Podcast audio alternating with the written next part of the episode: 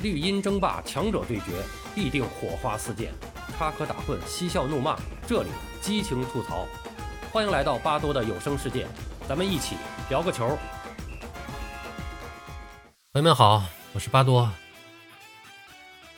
欧洲五大联赛基本上都剩下最后一两轮了，像意甲、英超，他们都要在最后一轮产生冠军。无论曼城在最后能否获得冠军。还是利物浦逆转拿下冠军，哈兰德加盟曼城这个事儿已经是板上钉钉了。今天咱们就先聊一聊哈兰德加盟曼城的事儿。二零二一年夏天，哈兰德接受了《每日电讯报》的专访，在专访中，他提到了很有意思的一点：每天早上起来，他都会听一遍欧冠主题曲。他说：“我这样已经两年了，你知道吗？这是一首非常棒的曲子。”在哈兰德和他的家人看来，欧冠是属于顶级球员的舞台，而哈兰德永远都不应该离开这片舞台。正是这个观点，让他们一直在做出决定。从莫尔德到萨尔茨堡红牛，再到多特蒙德，所有的一切都是为了让哈兰德能够得到充分的出场机会，以及能够在欧冠赛场上展示自己的能力。最终，这些决定。让哈兰德获得了加盟曼城的机会。在一周前，曼城官方宣布，俱乐部确认和多特蒙德就哈兰德在2022年7月1日转会曼城一事达成了原则共识。尽管当时曼城谨慎地表示，转会操作仍需俱乐部和球员达成协议，但多特蒙德作为上市公司，需要在二级市场维护股东权益，俱乐部的重要球员即将转会。在没有十足把握的情况下，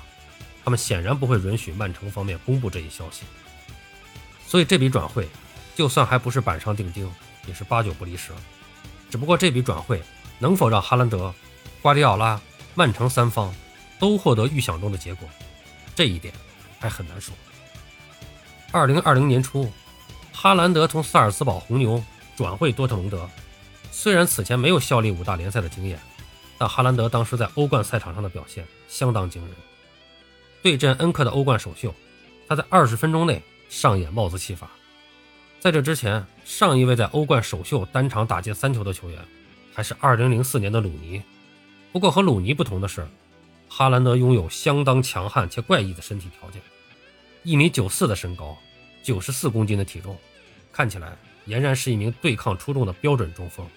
但他却拥有相当迅猛的速度。所以，结合身体层面的优势，向前的冲击力才是其最为显著的优势。在萨尔斯堡红牛，哈兰德仅仅效力一年的时间，奉上了二十七场二十九球的数据之后，便转而加盟了多特蒙德。在德甲大开大合的战术环境中，哈兰德的优势得到了淋漓尽致的体现。在罗伊斯、达胡德这些优秀的队友的帮助和支持下，哈兰德几乎是从第一场比赛开始就展现出了自己的能力，而且与此同时。他的传球也能被队友更好的利用，所以在效力多特蒙德的两年半时间里，八十八场八十五球的数据，意味着他基本上保持了场均一球的超高效率，而且他还为队友送上了二十三次助攻。仅仅从这些数据上来说，哈兰德是曼城的绝好补充。过去几个赛季，曼城虽然在英格兰赛场上表现极为出色，但在欧冠战线上，经常在优势在我的情况下被对手淘汰。最新的例子就是前不久被皇马淘汰的欧冠半决赛，两场较量，曼城都有着大量的扩大比分乃至杀死比赛的良机，然而马赫雷斯、格拉利什等人并没有抓住机会，这让他们始终无法彻底击溃皇马，从而为对手，从而为对手的逆转提供了机会。当时我在评价那场比赛的时候，曾经提了一个观点，就是曼城的前场，特别是在禁区中央，缺少一个炸点。那么在理论上，哈兰德的加盟势必会解决这个问题，他就是那个炸点，势必会提高曼城的机会把握能力。再有类似的情况，哈兰德或许可以帮助曼城尽早终结比赛悬念。但是足球比赛从来不止把握机会这一个环节，在瓜迪奥拉的战术体系中，九号位球员需要融入中前场的整体框架当中，不仅需要在无球时与队友一起逼抢对手，还需要在有球时一起制造局部的人数优势。相比较之下，前锋的射门本能、进球嗅觉，以及他们对后卫天生的压迫能力，恰恰是瓜迪奥拉所忽视的元素。这也是他的球队经常会在关键大赛中采用无锋阵的原因。过去几年，无锋阵所带来的弊端已经一而再、再而三地影响了瓜迪奥拉和曼城在欧冠层面的成绩。所以，过去两年，曼城一直在积极地在转会市场寻求优秀的大个前锋。之前引进凯恩失败，这次则成功引进了哈兰德。然而，这就带来了两个问题：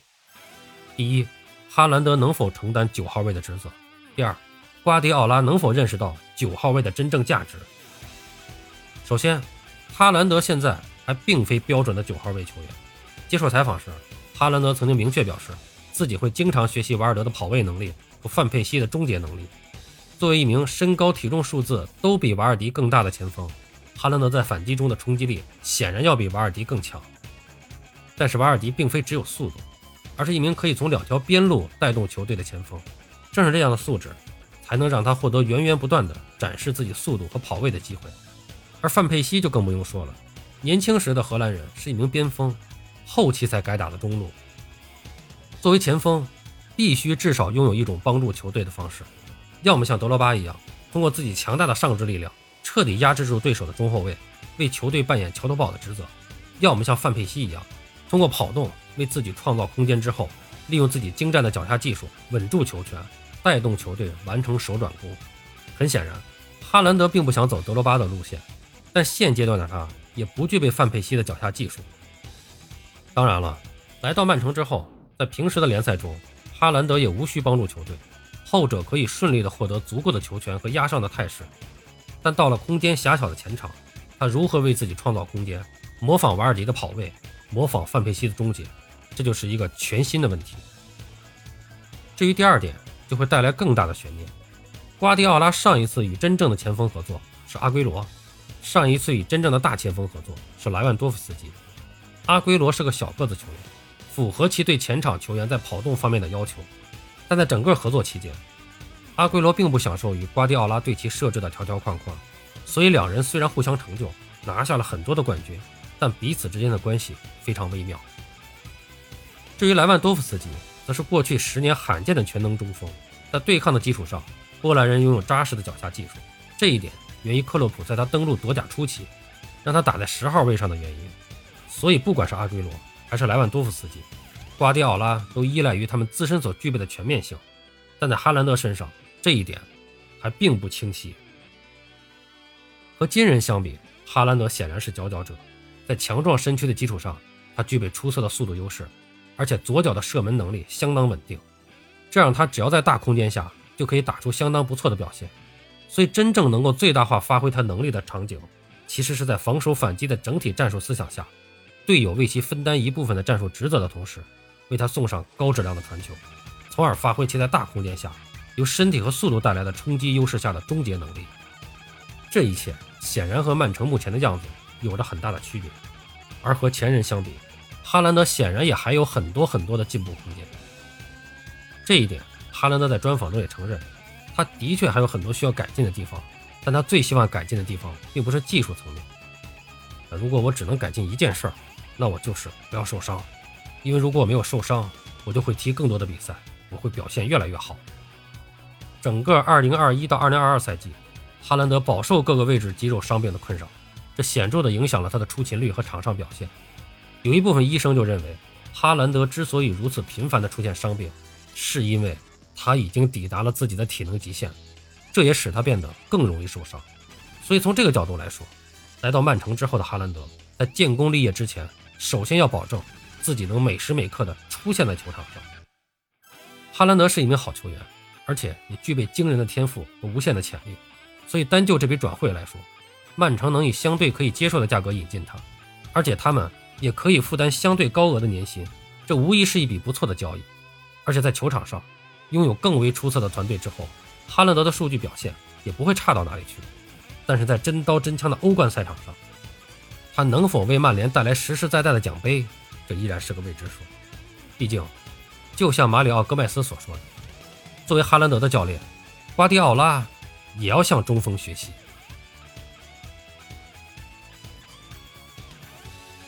好了，朋友们，今天咱们就聊到这儿，感谢您的收听。您有什么想和巴多交流的，咱们评论区见。本节目由喜马拉雅出品，欢迎收听、订阅、评论、转发。巴多聊个球，我们下期再见。